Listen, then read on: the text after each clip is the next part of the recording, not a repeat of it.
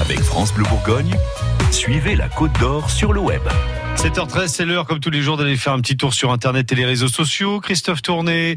Et aujourd'hui, euh, ben plus qu'une info, c'est plutôt une, une contre-info. Oui, pour vous montrer combien notre société a évolué et vous risquez d'être surpris. Alors, question. Stéphane, quel est le sujet numéro un cette semaine en Côte d'Or et dans tout le pays? Ah, la canicule, évidemment. Et on est tous d'accord. Et vous le savez, dans le cadre de la prévention, en tant que média, on vous diffuse régulièrement toute une série de conseils et de recommandations parce que la canicule, on l'a vu en 2003, peut s'avérer très dangereuse. Alors parmi ces recommandations, il faut boire, et on en parlait hier, éviter l'alcool.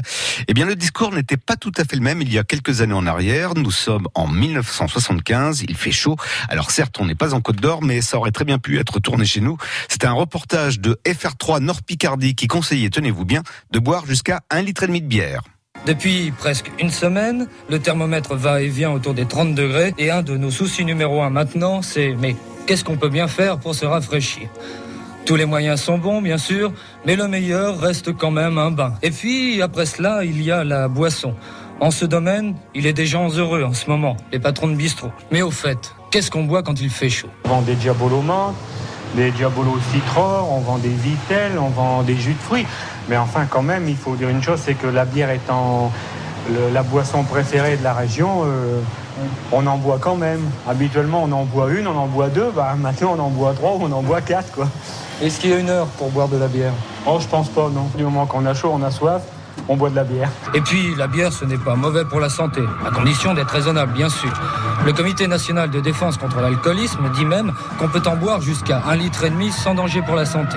Cela fait quand même six bonnes chopes et de quoi se désaltérer dans une journée.